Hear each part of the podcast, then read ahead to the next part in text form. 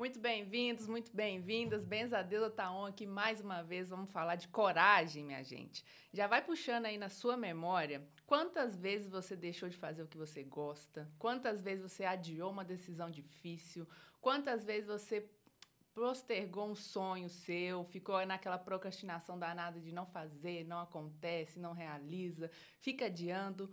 Puxa na sua memória, puxa no seu dia a dia, que hoje o papo tá quente, uma mistura aqui de pimenta, dendê, pão de queijo, Minas Gerais. Tem uma novidade também chegando aqui no Benzadeusa que eu já vou contar para vocês. Então fica aí que hoje tá muito massa, Benzadeusa tá on.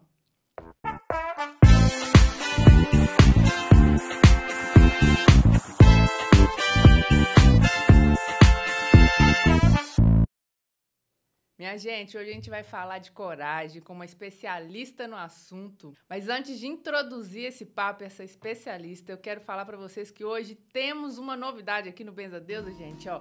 Monjuli chegando aqui, ó.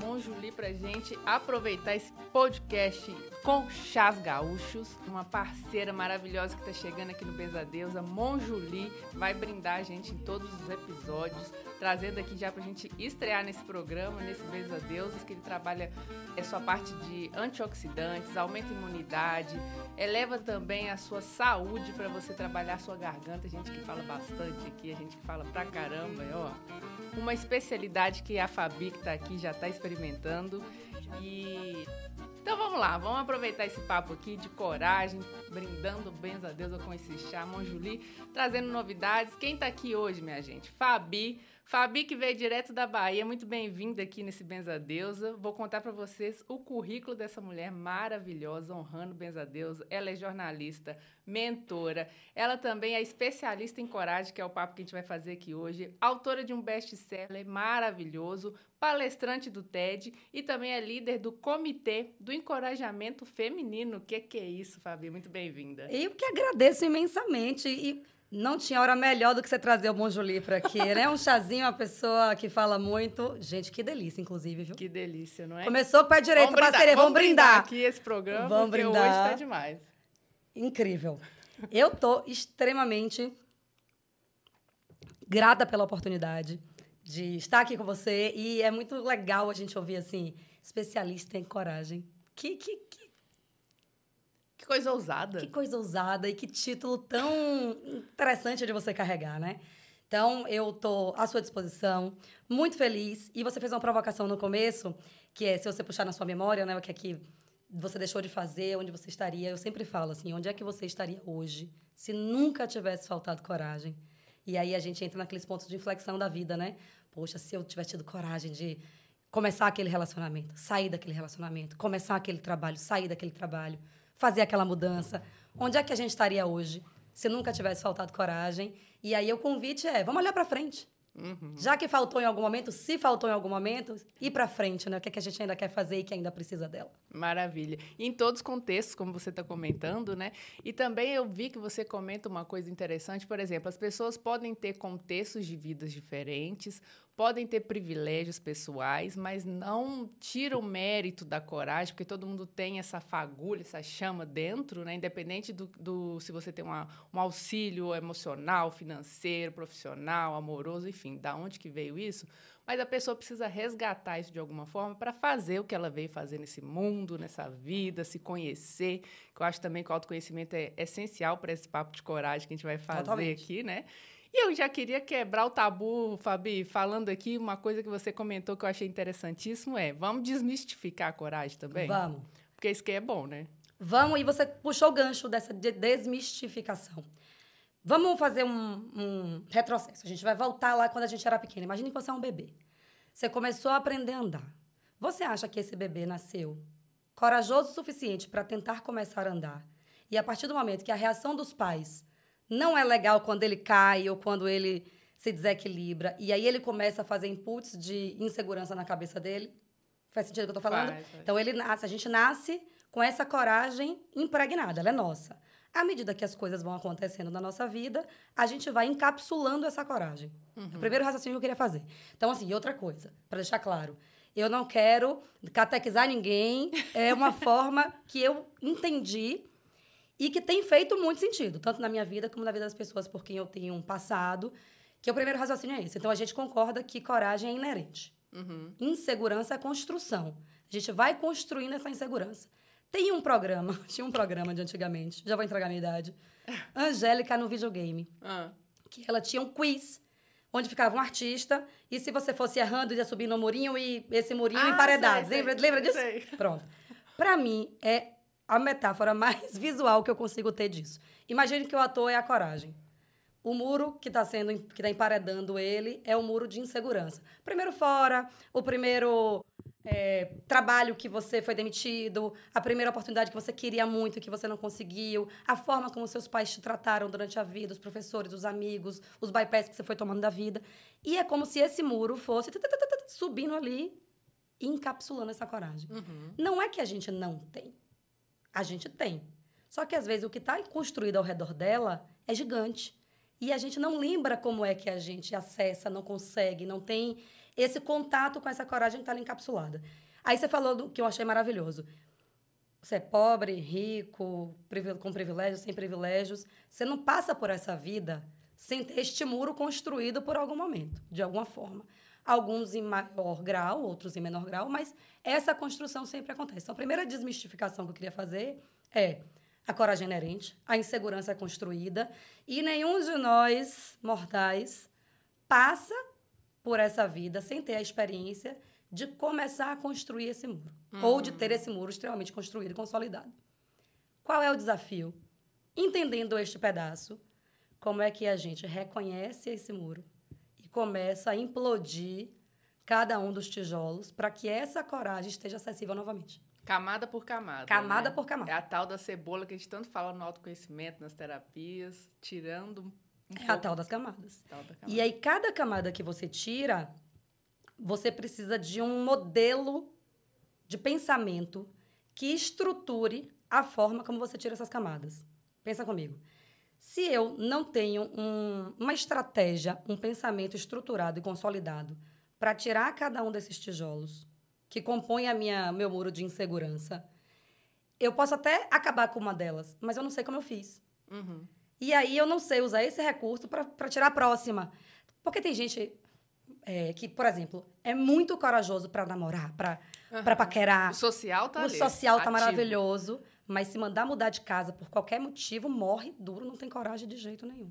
Então, esse entendimento de que a gente às vezes é muito seguro para umas coisas, para outras, ou a gente consegue se preparar tanto e vencer uma insegurança, se a gente não souber que estrutura foi essa que levou para que essa insegurança fosse desfeita, a gente não consegue fazer com que isso seja replicado para as outras. Exato. E aí, eu queria aproveitar e já vou Minha mostrar o gente. livro e já vou te presentear. Meu Deus. É isso que tem no livro. É esse caminho. Maravilhoso. Então, se você quer acompanhar esse mapa da coragem, já aproveita aqui, ó, em belas mãos, acompanhados com esse livro fantástico que eu já vou devorar.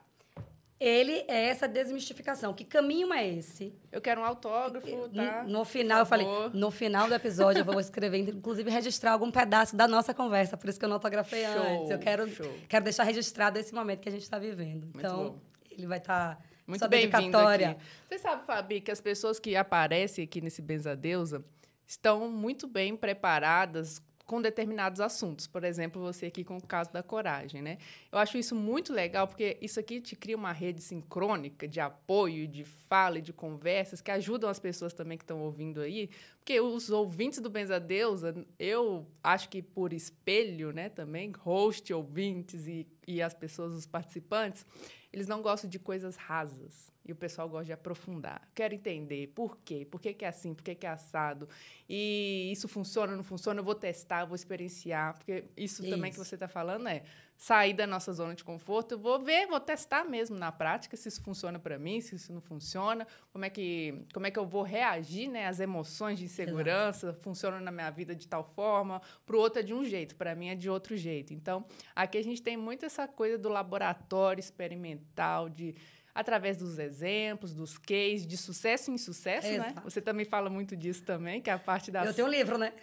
das quedas são super importantes para o nosso crescimento, né? Então, isso aqui eu acho que é, é muito significativa a sua presença aqui no Pesadelo. Mais uma vez, obrigada. Eu que viu? agradeço. Eu tenho um primeiro livro chamado Não Faça o que eu fiz, baseado em um fracasso real. Olha, Muito antes de eu começar a estudar coragem, eu já entendia algumas coisas. Eu entendia que eu tinha um, um, uma forma de gerir, de, de gerir não, uma forma de viver a minha vida que chamava a atenção das pessoas por algum motivo.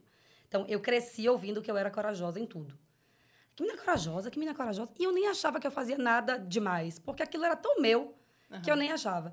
E eu sempre entendi que antes de ter, e aí eu vou chegar em Brené Brown, mas antes de chegar nela, que é a maior estudiosa de coragem do planeta Terra, antes dela dizer que coragem é aceitação de vulnerabilidade, a gente precisa entender que enquanto nós não estivermos dispostos a olhar as nossas vulnerabilidades, aceitá-las, acolhê-las, a gente não consegue ter coragem para fazer nada. E eu vi que eu era essa pessoa.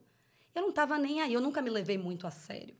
Ai, porque perfeccionista. Eu nunca fui essa pessoa. Eu sempre fui uma pessoa que queria fazer, é cair, me lasquei, pronto. O que, é que eu aprendi com isso? Uhum. Aprende, bota para dentro e tá tudo certo. Então, quando eu escrevi o livro, Não Faz Que Eu Fiz, e eu botei para o mundo, e eu conto com riqueza de detalhes todas as cagadas que eu fiz dentro daquele negócio.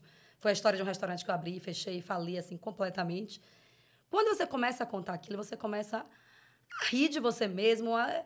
Eu falo direto, gente, eu acho que eu... sabe qual é a pior, a pior trava para coragem? Hum é a arrogância que a gente tem de achar que a gente é grande coisa. É verdade. Quando a gente tem essa arrogância de achar que a gente é grande coisa, a gente está muito preocupado com o que as pessoas vão achar da gente e as pessoas estão nem aí pra gente. Uhum. Tá cada uma tão preocupada com o seu mundo que é, você vai chamar atenção quando você estiver fazendo alguma coisa muito certa.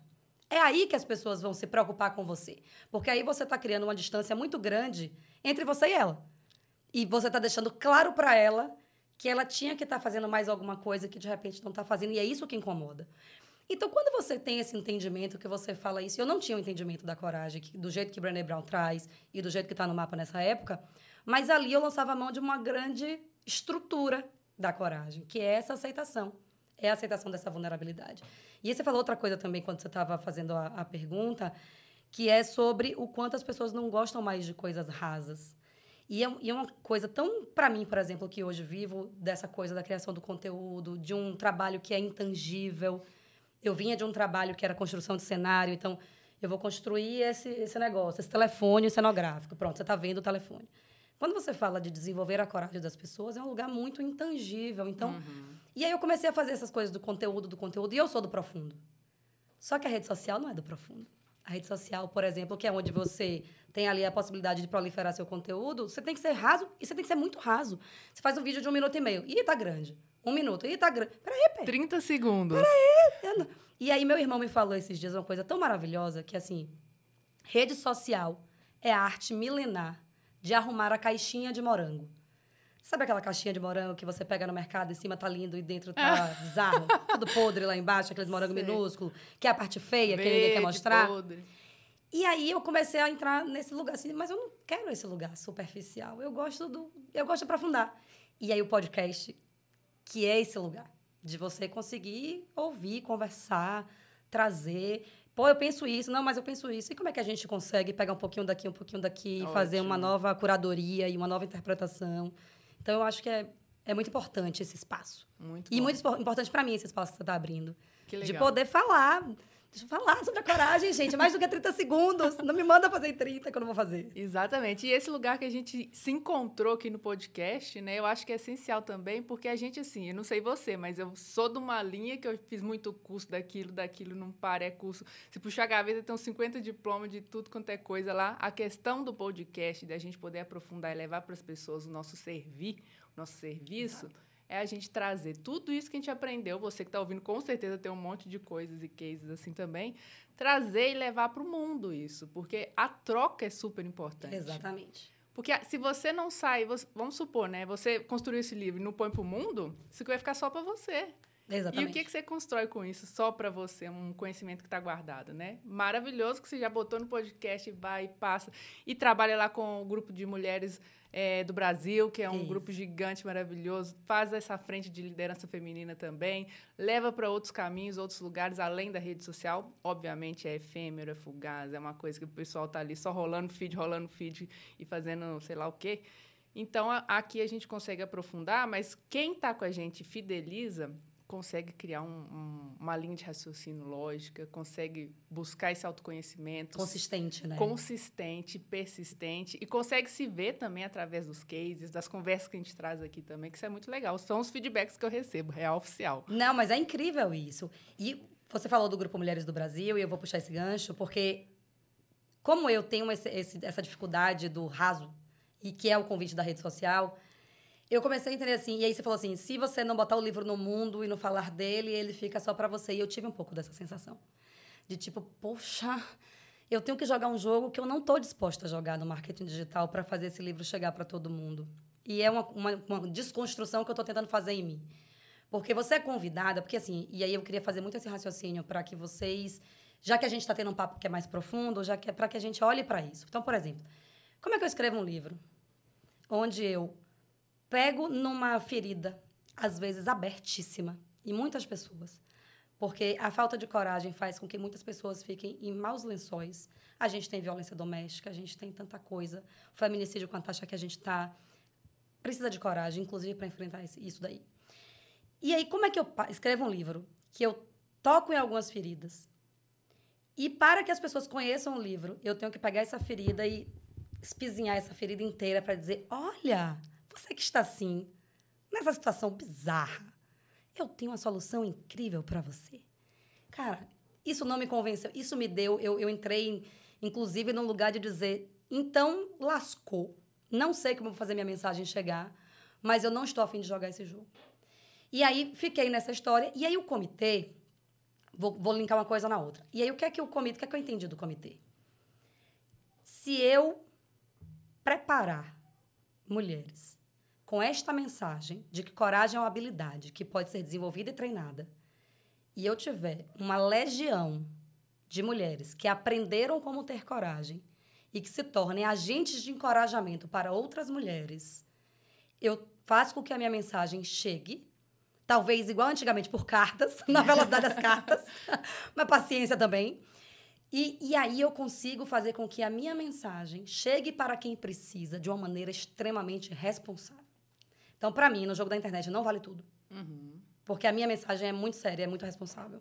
Então, não vale tudo. Se não vale tudo, que caminho é esse? E aí, quando eu fui convidada para integrar, na verdade, meu, eu já morava aqui em São Paulo, eu sou baiana, mas eu moro os últimos oito anos aqui em São Paulo. Conheci Silvia Lamana, que é uma das diretoras do Grupo Mulheres do Brasil, do grandona, assim, do núcleo maior. E aí, Silvia já conversava comigo sobre o grupo e tal, que era um grupo bacana. Luísa é a prefaciadora do meu livro, Luísa Helena Trajano, que hoje é a presidente do Grupo Mulheres do Brasil. E aí eu, eu sempre estava encantada com aquilo, mas uma, eu tinha uma vida muito corrida antes de transicionar a carreira. E eu falava, pô, é mais coisa para você fazer, é um trabalho voluntário, é mais coisa para você fazer, e eu deixei isso na gaveta. Quando eu voltei para Salvador, que hoje eu vivo exclusivamente da coragem, eu comecei a olhar para esse lugar de tipo, poxa, tem um grupo que faz um trabalho incrível, responsável, tem a minha mensagem que eu quero passar. E aí eles me convidaram para integrar o comitê de empreendedorismo de lá, do Núcleo Salvador. Aí eu falei, poxa, para entrar no núcleo que já está num comitê que já está formatado, eu acho que não é a minha o meu caminho, mas eu tenho este sonho. Se você quiser, falando com a, a a líder do núcleo Salvador, né? Se você quiser que eu lidere, crie e lidere um comitê de encorajamento feminino dentro do Grupo Mulheres do Brasil, para que eu prepare mulheres para que elas se tornem agentes de encorajamento, eu estou 100% dentro. Show. Nem que eu trabalhe de manhã, tarde, noite, de madrugada, eu entro. Aí, olha como Deus quer tudo certo. Ela falou, tá fechado, toca o barco. Isso tem, sei lá, dois meses mais ou menos. Aí Falei, onde é que eu acho essas mulheres? Como é que eu faço com que essa mensagem chegue? Aí eu lembro que eu estava no oftalmo, com, a, com o queixo assim na, na, máquina, com o negócio na testa, minha amiga ligando, ligando, ligando, ligando. Aí eu, eu aqui ainda, assim, com, na, na, máquina, botei o telefone no ouvido, ela falou: você tem que estar na Aratu, que é o SBT Bahia, daqui a duas horas. Você vai entrar ao vivo no programa Universo que era um programa da SBT de lá. Eu falei, gente, Gabriela, tá maluca? Eu tô aqui no oftalmo, dilatando a pupila cega. Ela falou, vai. Eu falei, cadê o briefing? Ela falou, que briefing? É pra falar de coragem. Vai, vai, vai, vai. Eu falei, ela é minha assessora. Eu falei, tá bom. Cheguei lá, fiz a entrevista e, enfim, é, coragem é a minha verdade. Para você é natural, flui. Para mim é super natural. E aí, convidei as mulheres para integrarem o Comitê de Encorajamento Feminino. Fiz o convite. Quem quisesse me mandasse uma DM, que eu estava começando aquele movimento. Mari, lotou assim minha DM, foi uma loucura. Um monte de gente. E aí, fiz uma reunião, primeiro Zoom, imenso, com essa galera toda, para explicar o que eu nem eu sabia explicar. Porque era um negócio que eu estava pensando e desenvolvendo e tal. E aí, antes de começar, eu lembro que eu tinha mandado esse invite, sei lá, para um monte de gente, umas 60 mulheres, uma cacetada de gente. Aí eu falei, meu Deus, tô procurando problema para mim. Para que, que eu estou inventando mais isso? Porque a partir do momento que você topa liderar um comitê de encorajamento feminino, você não pode, e você cria essa expectativa nessas mulheres, você não vai dizer assim, ah, então, cansei, sabe? Não vou mais. É uma responsabilidade imensa. Eu falei, para que, que eu estou fazendo isso? E aí falei, Deus, tô aqui, né? Vou ligar essa câmera e tô aqui. E aí tinha uma mulher, Silvia, inclusive, te amo, você é foda, você sabe quem é, você. Ela estava na, na reunião, e aí ela deu o seguinte depoimento. Que ela estava, e eu tô contando essa história porque ela conta essa história, tá? E aí eu tava lá, na minha casa, de costa para a televisão, e uma mulher começou a falar sobre coragem. Eu virei para a televisão, coisa que eu nunca faço na minha vida, e eu vi uma mulher falando a verdade. Uma verdade essa que me conectou. Uhum. E eu quis imediatamente saber quem é essa mulher e como é que eu poderia beber dessa fonte. E aí ela dividiu com a gente o seguinte: em 2019, ela perdeu o marido para o suicídio. Ela ficou viúva, com uma filha pequena. 2020 veio a pandemia, ela ficou desempregada. 2021 ela descobriu que estava com câncer de mama. E ela tinha pensado em pôr fim à vida. Mas aquela mulher que estava falando na televisão sobre coragem deu a ela um sopro de vida e de como ela poderia ressignificar aquele, tudo o que tinha acontecido e transformar aquilo em combustível para que outras mulheres encontrassem força para passar pelo que ela passou. Quando ela deu esse depoimento, falei, cara, não existe nenhuma outra possibilidade de eu fazer outra coisa na minha vida que não seja isso. Uhum. E todos os momentos que eu fraquejar, eu vou lembrar dela. E aí depois eu peço para elas escreverem um texto de apresentação sobre elas, não sei o que, ela me manda mensagem. Eu vou sair disso, eu vou escrever nada sobre mim, não, nem sei escrever. E não sei, eu falei, vai sim, dá de confusão, vai, vai, escreve logo. vai escrever. E aí ela fica, desde então ela fala que ela tem que, que tomar uma pílula para esquecer o que ela ouviu sobre isso. Porque desde então isso tem incomodado tanto ela e ela tem tido mais vontade, mas, mas que é muito difícil, porque é Uhum, é difícil. difícil. Você precisa olhar para você de um jeito que você no automático não olha. Exato. E é esse o convite que eu fiz para ela, mesmo sem saber o que estava fazendo. Olha para você. O que, que você tá, o que, que tá acontecendo com você na sua vida nesse momento? Por que, que você está pensando em desistir?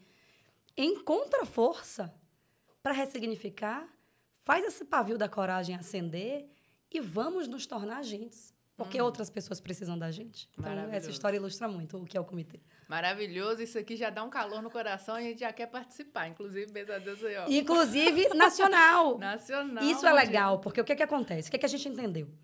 É o primeiro comitê de encorajamento do país. Olha então, o Grupo Mulheres do Brasil, ele é gigante, mas não tem nenhum comitê além do meu que trate desse assunto. Então, você tem empreendedorismo no Brasil inteiro.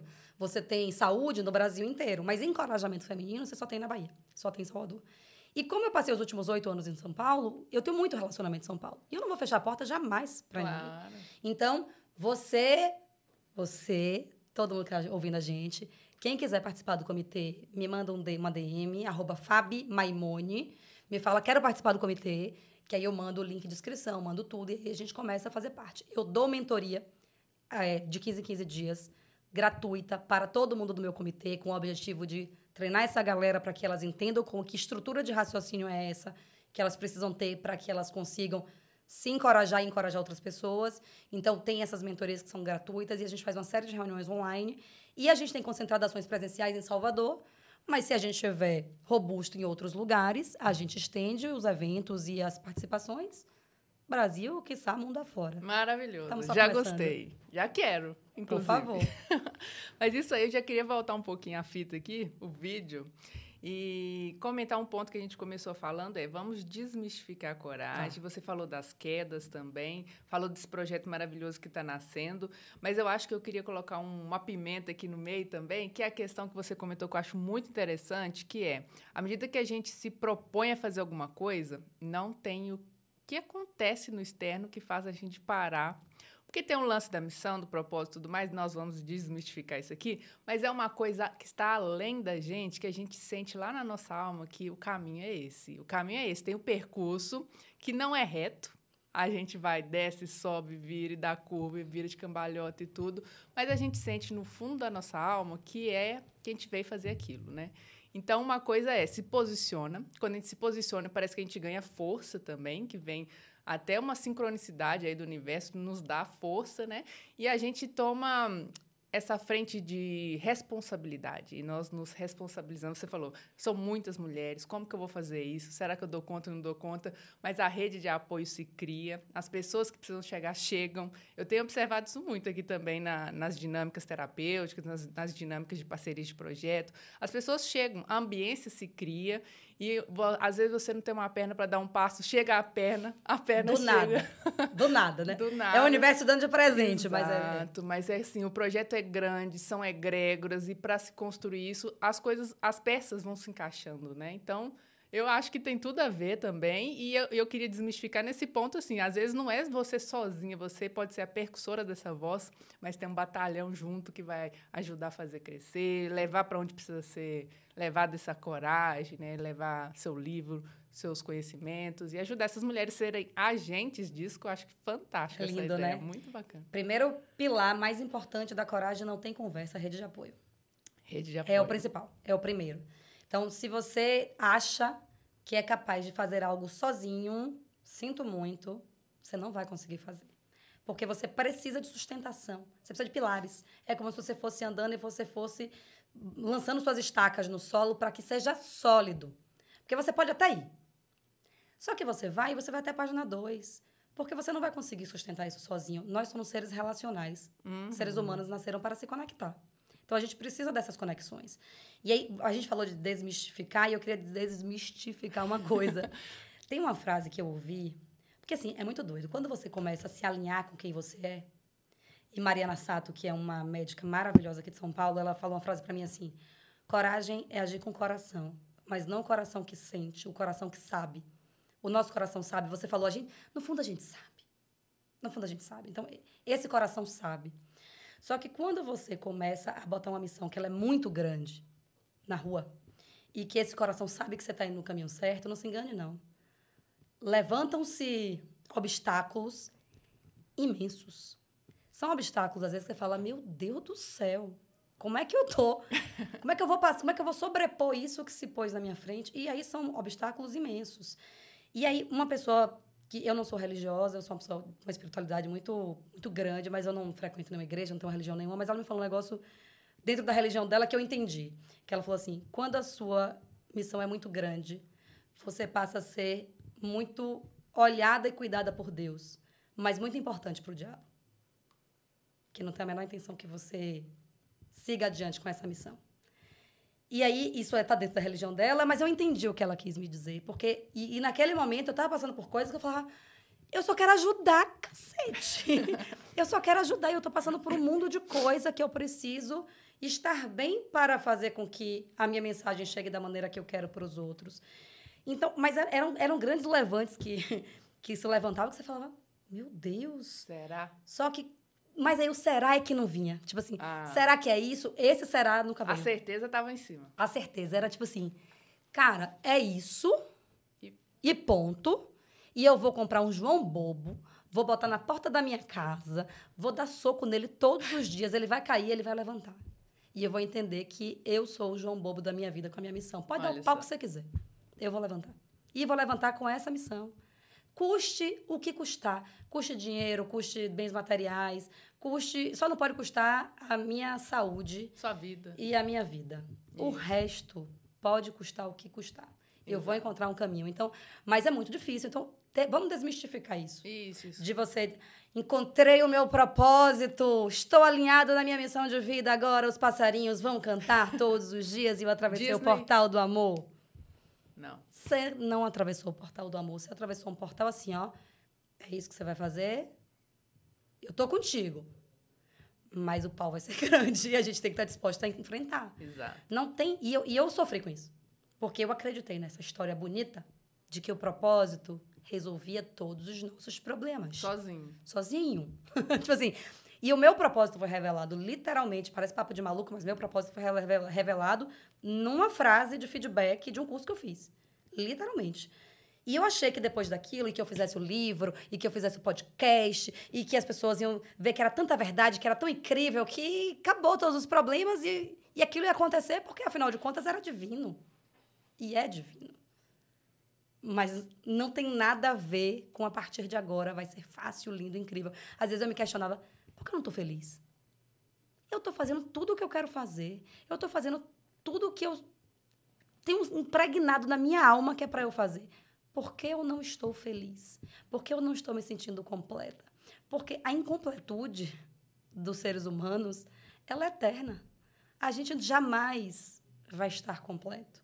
Quem estiver dizendo o contrário está mentindo. Uhum. A gente tem excessos e sobras Exato, e faltas. É esse lugar de entender como é que a gente equaliza isso para a gente viver uma vida muito bacana é que é o grande lance. Meu irmão esse mesmo irmão que falou do morango, ele é genial. E aí tem uma outra frase dele que ele fala assim: a gente ficou muito nessa busca obstinada pela missão, pelo propósito. E aí, quem não tem propósito fica parecendo que está perdido na vida. Tipo, você é um zumbi que está aí vagando sem saber qual é o seu propósito. E aí você tem que chegar no propósito, você tem que chegar lá. Que lá é esse? Que lá é esse? E aí ele fala o seguinte: cara, o pote de ouro não existe, mas o arco-íris sim. É o caminho. O lá é o caminho. Você nunca vai chegar no pote de ouro com seu propósito mas você vai entender que o caminho que você está fazendo é o caminho que deixa a sua vida ter sentido, faz com que a sua vida tenha sentido. Perfeito, é isso mesmo. E assim, eu gosto de complementar também, falando assim, que as pessoas às vezes acham que é uma coisa específica, né? O propósito. Ah, eu tenho que construir o podcast, eu tenho que falar um, fazer um livro. Não é uma coisa específica, Não. como você fala, é a jornada, é você se colocar para a vida. Se a gente está aqui na matéria, se a gente está aqui vivendo, a gente precisa experienciar coisas diferentes de experienciar os opostos, inclusive, para a gente conseguir chegar num meio de equilíbrio, para eu saber que isso é ruim, isso é bom, não existe certo nem errado, mas se eu não experienciei nada, como que eu vou saber o que é certo e o que é errado? Como eu vou saber se isso aqui é bom para mim, se isso não é bom para mim? Como eu vou saber se isso aqui me dá tesão, me dá prazer de fazer e isso aqui não? Então, é muito também o que a gente comenta nas transições profissionais, que às vezes a pessoa toma ranço de um negócio é. que ela sempre fez, aí vira o jogo, mas chega aqui e fala, é, não é bem assim. Mas a questão da coragem que eu gosto de comentar também é: você teve uma queda, você sabe como é uma queda, você sabe se reconstruir diante disso. Você sabe como construir do zero, inclusive, para você fazer de novo, de novo, de novo, sabe onde você errou, sabe quais pontos e os engrenagens você precisa apertar para dar um salto diferente, faz, trazer uma coisa nova, uma coisa, conversa com uma pessoa diferente. E o que a gente está falando da ambiência é o que precisa aparecer, vai aparecer no meio do caminho, não precisa ser perfeito. Não precisa ser minimamente detalhado e, e a gente precisa colocar para jogo. Nunca é, né? Nunca é. Quero saber quem é que está recebendo aí, o que é que tem que fazer. passo um, passo dois, passo três. É, por 597 reais você vai ter a sua vida completamente transformada, que eu vou te dar 10 passos e você vai implementar e você vai ser feliz Pronto. para sempre. Não. E a galera gosta disso, velho. E o povo acredita. Mas o que acontece? É, tem sabotagens e sabotagem, e as pessoas às vezes se colocam tanto cabestro que só conseguem enxergar isso. Se a pessoa aparece Aí eu vou entrar até num papo que talvez é meio religioso, mas não é, o não é a questão do beijar Deus. Mas se a pessoa aparece te vendendo, falando a felicidade é essa, o pote de ouro tá É, então. As pessoas estão tão a saturadas. A cenoura tá aqui, né? Exato. E elas não conseguem enxergar o todo, não tem uma visão de fora, ela vai, porque é o que ela precisa ali. Naquela hora, ela tá entregando assim, aqui é minha fagulha da felicidade, eu vou ali naquele negócio. É isso, é essa fagulha da felicidade que a gente está sempre buscando. A, a expectativa é a mãe da frustração, né? Aí que você falou um negócio que eu achei maravilhoso. Toma ranço daquilo que está fazendo, aí cria uma expectativa imensa que você não estiver fazendo mais aquilo, você vai ser incrivelmente feliz. Aí você para de fazer aquilo e, oxi, não estou incrivelmente feliz. O que é que está acontecendo? Porque não era sobre aquilo. A jornada. Eu falo sempre, velho, não existe solução simples para questão complexa. Hum. Para de querer achar que não vai dar trabalho, que não vai ser doloroso, que não vai ter queda, que não vai ser um caminho extremamente tortuoso, de vários bypass da vida. Vai ser um caminho que é muito difícil. O que é que muda quando você encontra o propósito, ou quando você tem clareza da sua missão? É que você encontra uma motivação interna que é inexplicável. Exato que é quem não tem é, visão da casa pronta não suporta a obra. É a mesma coisa. Se você não tem visão disso, de, porque assim, qual é a visão que eu tenho hoje? É poder olhar e dizer assim, cara, eu contribuí para que muitas mulheres no país se tornem protagonistas da vida delas. Tá todo mundo no seu filme, tem o um filme de Fabiane, e Fabiane não é protagonista, é coadjuvante. Como é que eu pego Fabiane e boto para ser protagonista? E a protagonista também se arrebenta toda no meio do caminho, mas tá tudo certo. Mas ela escolheu. Isso. Ela não foi refém da circunstância, ela escolheu. E aí, dentro desse processo de poder escolher, a coragem é fundamental. Ninguém escolhe sem coragem, porque as, coragens, as, as escolhas são extremamente difíceis. Quando estamos dispostos a lutar por quem somos e pelo que queremos. Porque a gente pode viver uma vida também onde a gente está sempre buscando oportunidades. Buscando, não aceitando oportunidades e vivendo sempre refém das circunstâncias. Isso também acontece. Sendo empurrado pela maré, né? É, como diz uma amiga minha lá em Salvador, igual tampa de isopor, onde o vento me levar, eu vou. Não tem isso. Você vai igual uma tampa, vai, vai voando aí. E aí, você nunca vai ser protagonista. E aí, realmente, você não precisa de coragem. Mas se você quiser pousar a sua tampa aqui, agora, hoje, você precisa de coragem. Uhum. Porque você vai ter que mexer numa estrutura que, às vezes, está cômoda que é o tal da segurança que a pessoa quer, né? Que não existe, né? Que segurança não existe. Estabilidade não existe, já dizia Flávio Augusto. Né? Estabilidade não existe. Então a gente acha que aqui a gente está seguro, não, a gente está cômodo. Aquele colchão ruim, que você acorda com uma dor horrível todo santo dia. Mas você fala, ah, não vou trocar, não. É aqui eu boto um, um, um salompas aqui, um negócio e, e, e vivo pronto. e tá tudo certo. Tá ruim pra cacete. Mas você tá, tá empurrando. cômodo. Você está. E o comodismo é uma grande trava pra coragem. Uma imensa vai, trava para coragem. É deixando para depois, né? Amontoando aquela pilha de coisa, bola de neve. A gente se adapta com o que é bom e o que é ruim. Exatamente. E sobre o que é ruim, a gente se adapta muito. É impressionante. E aí, se eu puder, na minha visão de casa pronta, olhar e falar assim, cara, tem uma galera de mulher aí que eu botei uma sementinha, que eu plantei uma sementinha da coragem, essa coragem deu frutos e elas conseguiu sair de um ciclo de violência doméstica. Ótimo. E ela conseguiu romper com a família que é extremamente tóxica e que estava matando ela aos poucos. E essa semente eu consegui plantar. Então, eu quero ser uma semeadora dessa coragem. Essa é a visão. Legal. Só que para eu suportar o que eu tenho que suportar, essa visão tem que estar tá muito clara. E tem que fazer um sentido para além do cognitivo. Porque o cognitivo vai te dizer assim: para de loucura, velho. Mário, eu vim de um trabalho que eu era diretora executiva de uma grande empresa de cenografia em São Paulo, que eu estava acostumada a ter um crachá, que eu tinha sala na Globo, 64 funcionários CLT lá dentro, fazia Rock in Rio no Brasil, na Alemanha, ganhava prêmio na Flórida. Eu tinha uma vida toda estruturada em volta disso e tinha uma passabilidade muito grande nos lugares que eu ia. Quando você pega tudo isso e fala, isso aqui não faz mais o menor sentido, e começa a falar sobre coragem, parece uma. Chega, parece uma pessoa meio, meio pirada falando. Eu não conseguia, e até hoje eu não consigo. Cada dia que passa, você vai tendo mais clareza para você e você consegue verbalizar.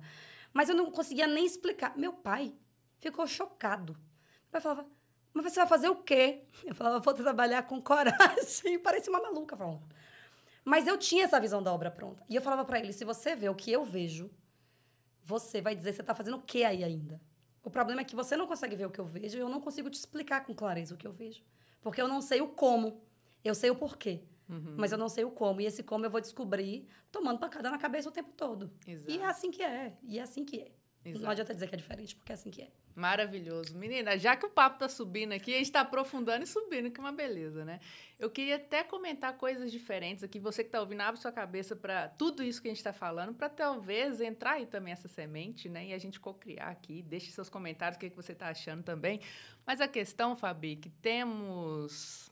É um assunto talvez delicado para quem está ouvindo, mas a gente está passando por uma transição tra transição pessoal, planetária. Nós estamos construindo aqui uma nova terra, um novo ambiente. O que, que a gente quer para o futuro? Essas crianças novas que estão chegando, o que, que elas vão fazer? A gente destruiu a terra. O que, que a gente faz para arrumar essa terra que a gente destruiu? Que as gerações futuras vão chegar e vão encontrar uma coisa que tem assim um significado, um sentido, um propósito, um valor, que elas vão poder se conectar com a sua essência, que elas vão poder fazer o que gostam e não ser mais arrastada a tampa aí, né, é, pelo exato. vento.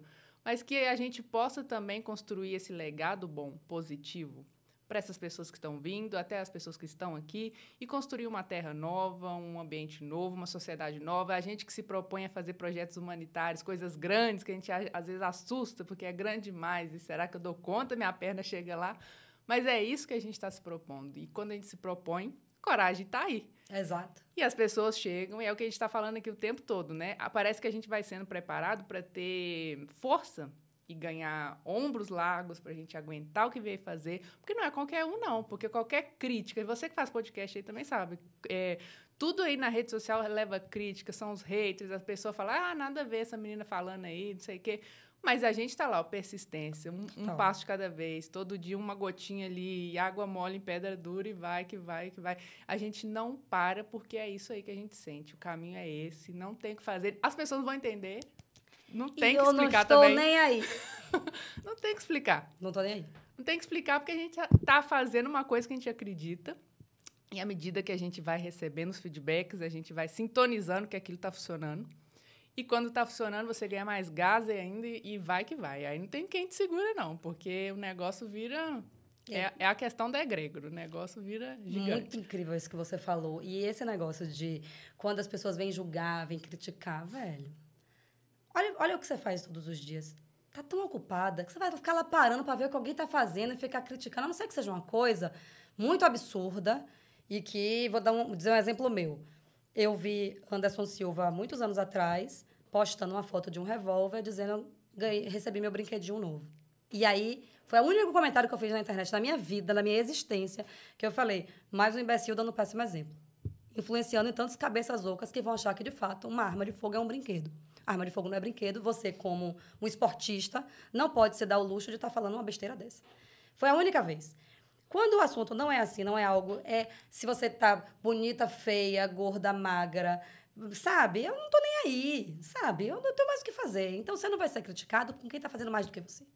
Você tá criticado com alguém que precisa preencher a sua própria existência com alguma coisa que ela possa ter de volta ali aquele reabastecimento do ódio que ela carrega. Uhum. Só que aí, eu não tô nem aí. Mas eu não tô nem aí, mas eu não tô nem aí, assim, num nível tão grande que chega uma hora que as pessoas. Eu falo, velho, você pode falar o que você quiser. Isso não vai mudar quem eu sou. Você Exato. não vai mudar o que eu acredito. O que eu acredito está acreditado, só interessa o que eu acredito.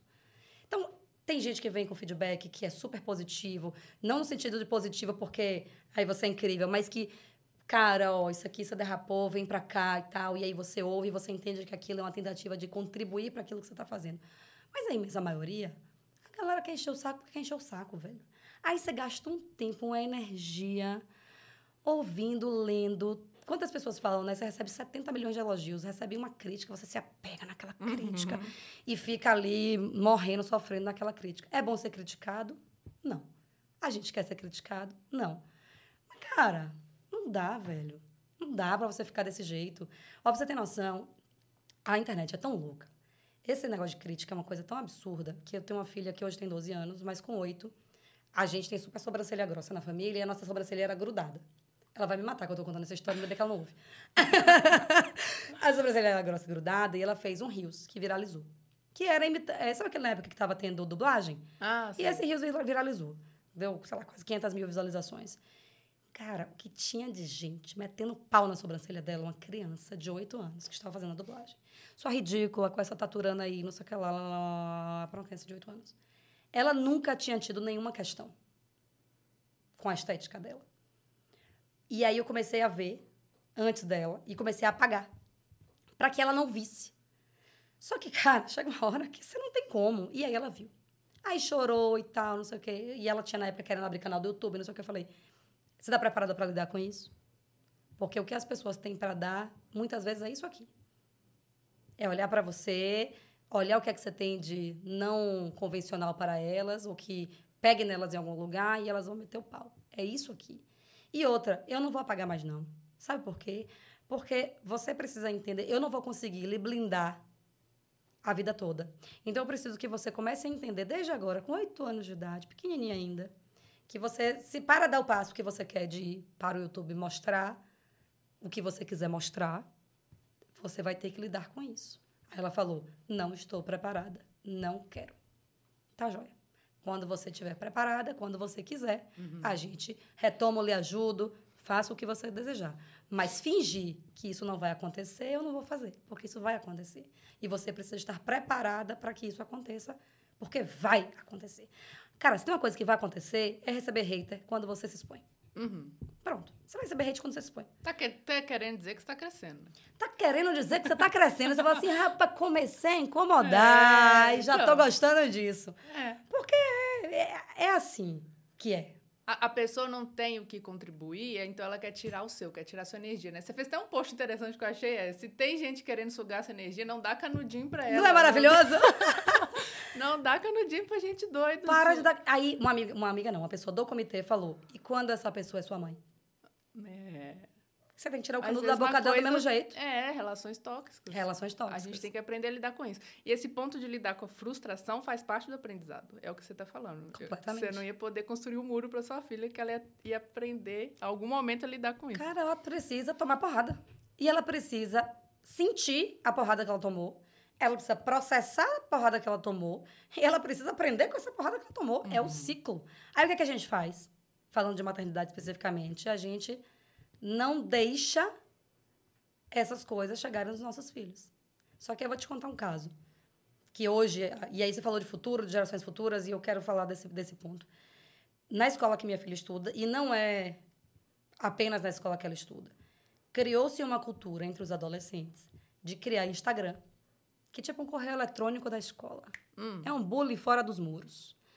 E aí, os stories são todas mensagens anônimas. Mentira. É, você linka o, o Instagram com outro aplicativo de mensagem anônima e você pode mandar a mensagem anônima que você quiser e essa mensagem é postada nos stories. Nossa, não sabia. E aí serve para bullying, serve para paqueras, serve para acabar os namoricos, para juntar os namoricos, serve para tudo. E aí você fala assim: como é que eu pego minha filha e não preparo ela para esse mundo? Porque esse mundo está posto. Esse mundo está posto. Ele vai estar ele vai acontecer, não, ele está acontecendo. Como é que dentro de uma taxa de suicídio absurda que a gente tem entre jovens, o filho que está em casa não está sendo preparada para a verdade? E a verdade nesse mundo que nós estamos caminhando está bastante complicada, muito difícil. Porque imagine, olha, olha quão, quão peri- perigoso é isso. Você recebeu uma mensagem sobre você, só que é anônimo. Você responde o que você quiser.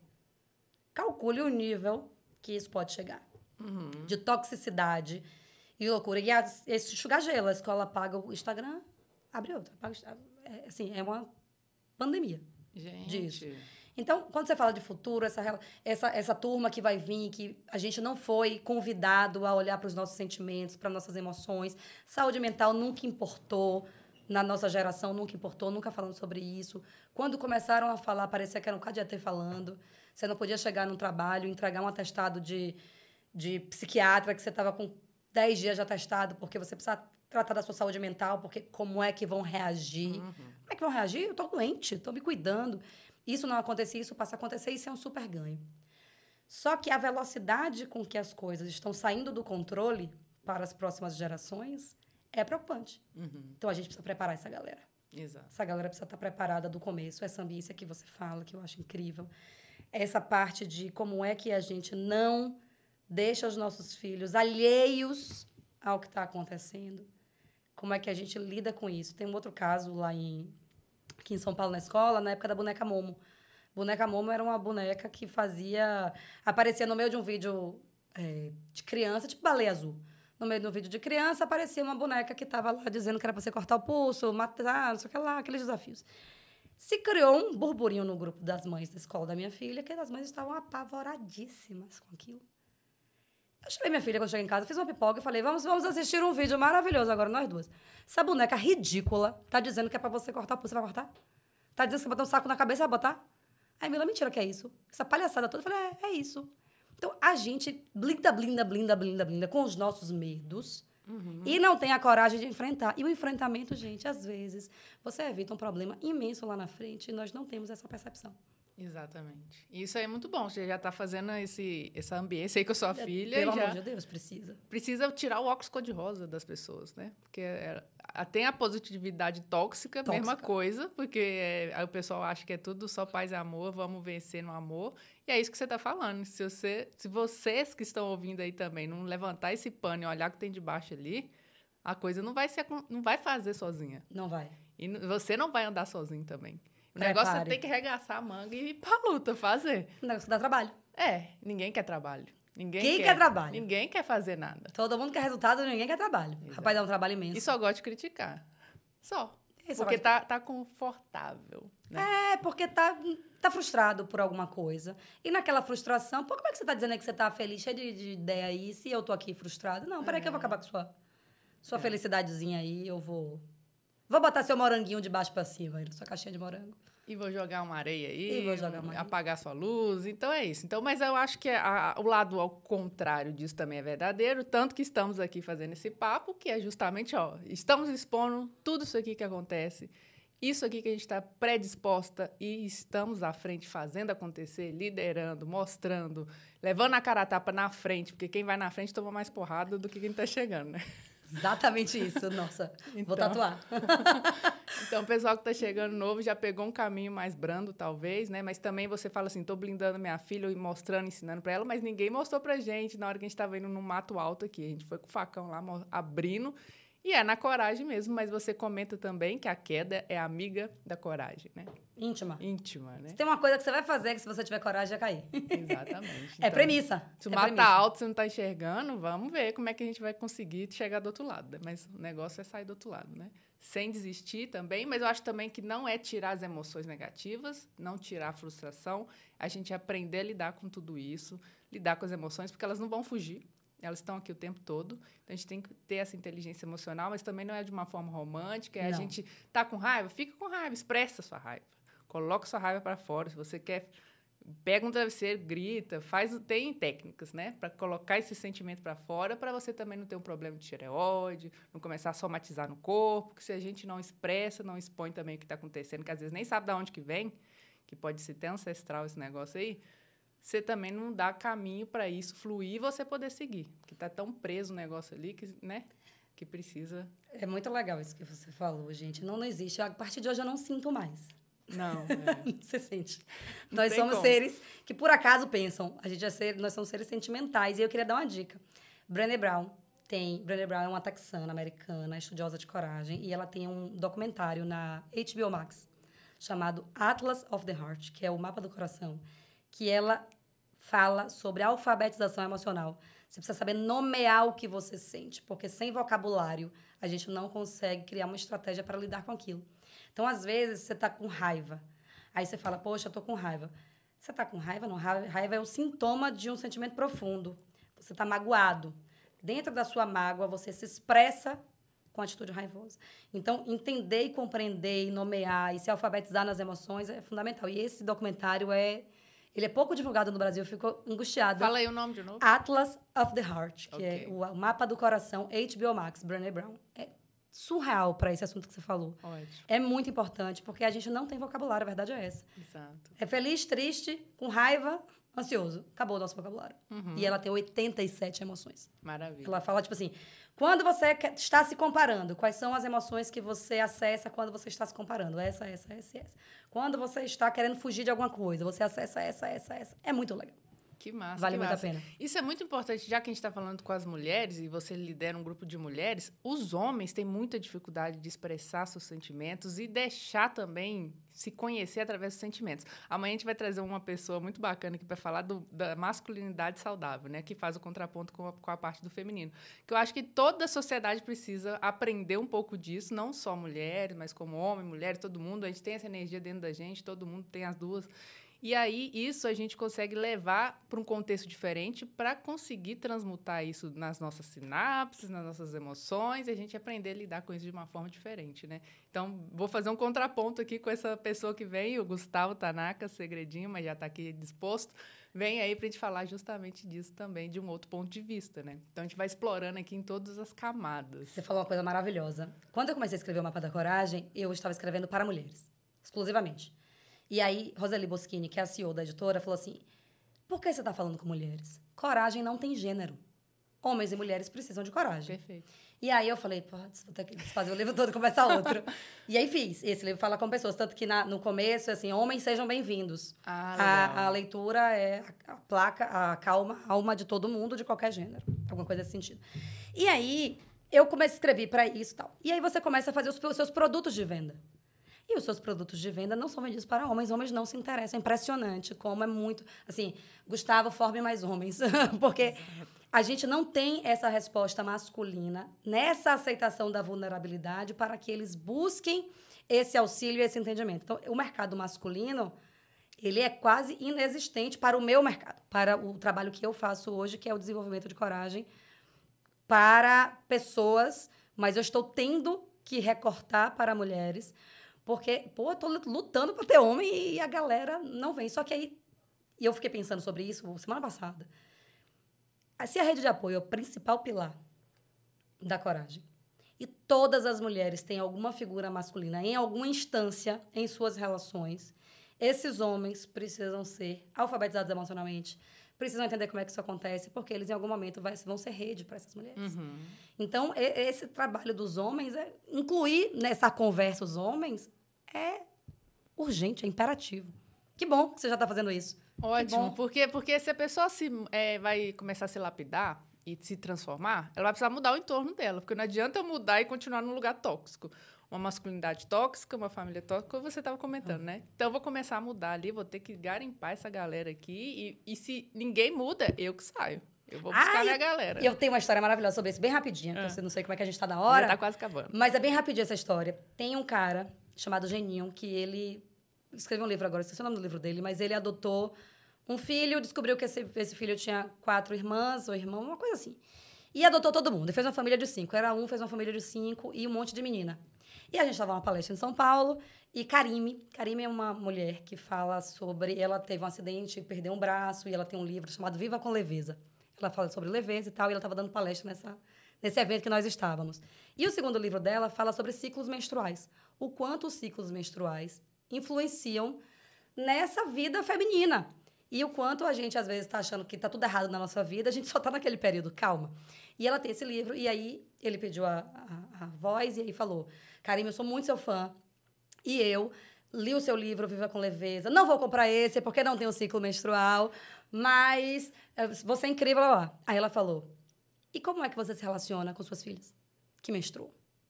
Como é que você entende o fluxo delas, o ciclo delas, o funcionamento delas para que você lide com as suas filhas? Ele falou: Eu vou comprar agora. e aí ele comprou o livro e ele fez um depoimento para ela lindíssimo, falando que é exatamente isso. Eu sou rede para as minhas filhas, então eu preciso compreendê-las. É muito dentro do que Perfeito. você falou. Perfeito, muito bom. E a gente vai construindo um passinho de cada vez, eu acho. Também não precisa ficar com ansiedade de querer mudar tudo de uma vez, porque é devagar, são camadas e às vezes dói demais. Então vamos devagar também, ter respeito, né, nesse processo e sentir prazer também, por que não, né? Porque é tanta pedrada, porque a gente precisa também de um momento de prazer, de alegria, não tóxico, mas que a gente se permita ter prazer. Senão fica muito pesado, muito ruim e a gente acaba, né, autoflagelo aqui, não deixa a gente construir coisas inovadoras, criativas e a gente não sente prazer pelo que a gente faz, né? Senão fica peso demais. E o prazer sexual também, né? Prazer que as mulheres sexual, também super reprimido, aí você não tem a energia vital ali disponível. tem- Total. A, gente, a gente precisa fazer esse trabalho, eu entendo que ele é lento, mas a gente vai chegar lá. Vamos, claro, A gente vai com chegar lá. certeza, com certeza. Não vamos? A gente falou em vários episódios aqui, prazer sexual, prazer financeiro, prazer criativo, ó, tudo aqui íntimo, amigo íntimo.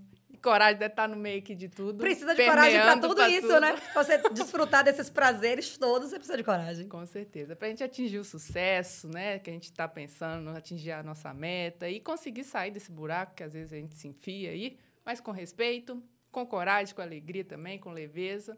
E olhando nosso, nossa jornada, trajetória espiritual, de elevação também, de construção, construção pessoal, construção emocional, de forma ampla, porque tudo é uma conexão, imagina. Tudo. E, a- Tudo. e as, e as relações são trocas, né? Espelhos. A gente consegue ver através do outro o que a gente precisa mudar, o que tá bom também, que às vezes a gente só olha o defeito, né?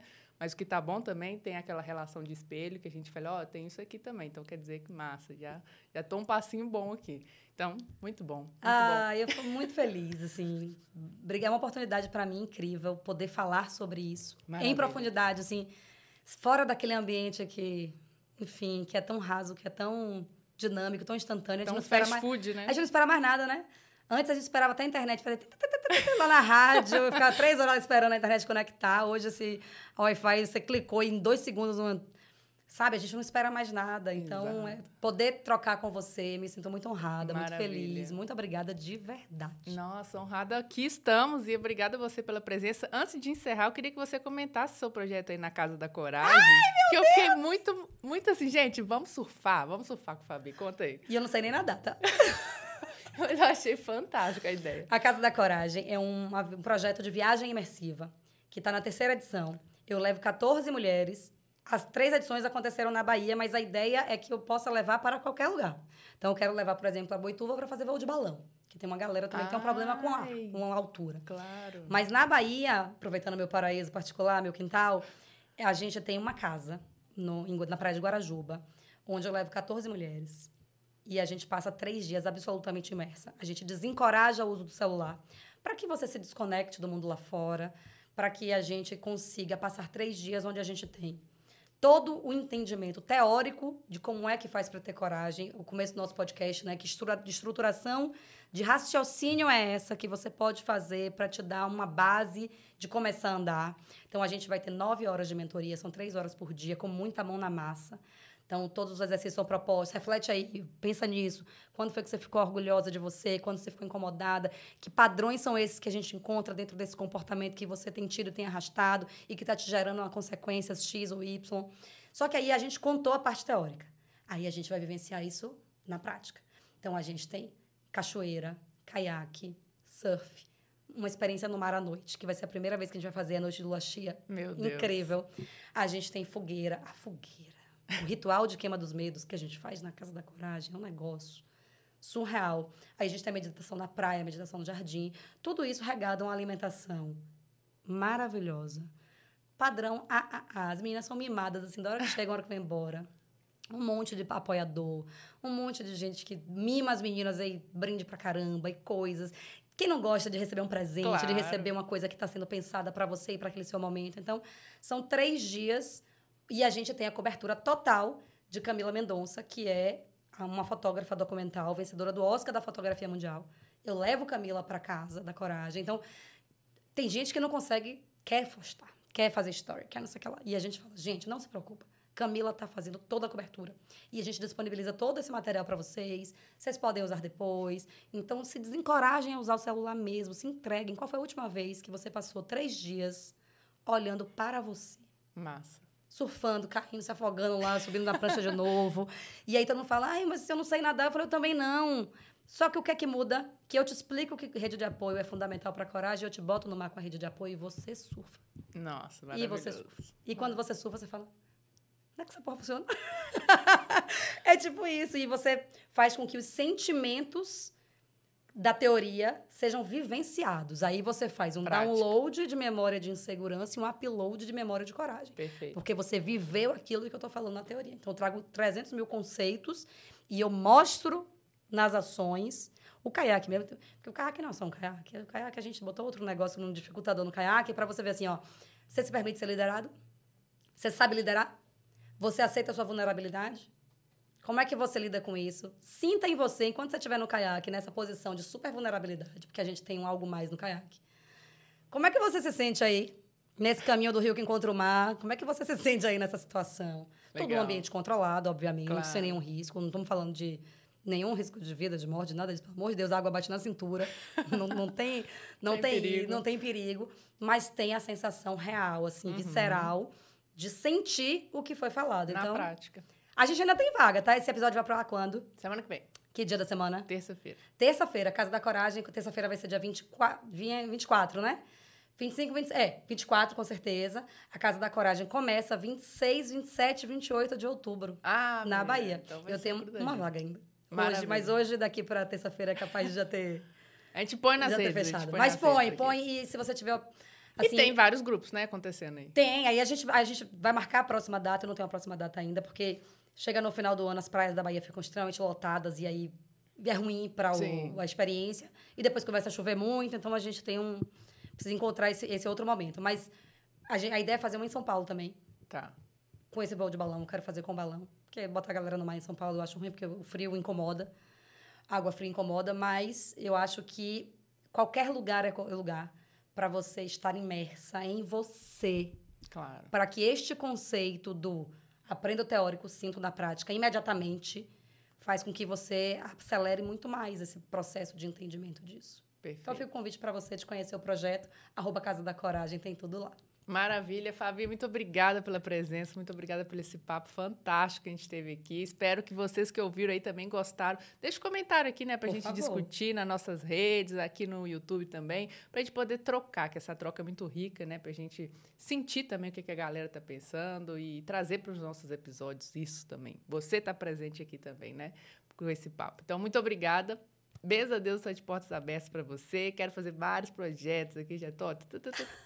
Adoro, adoro, adoro a gente com a cabeça assim, ó. Aqui, ó, saindo um monte de coisa da cabeça.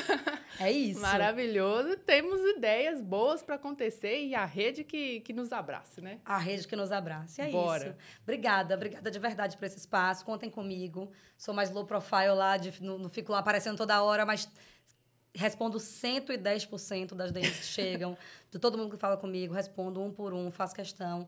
Exatamente porque, para mim, o profundo tem muito mais espaço do que o raso. Então, Maravilha. estou lá disponível. Muito bom. Então, muito obrigada a vocês que estão ouvindo aí. Até o próximo episódio. Deixe seu comentário, deixe seu like. Se você não é inscrito, se inscreva. Eu sempre esqueço de falar isso, mas por favor, se inscreva aí nesse canal para dar força para a gente também, que isso possa chegar em mais pessoas.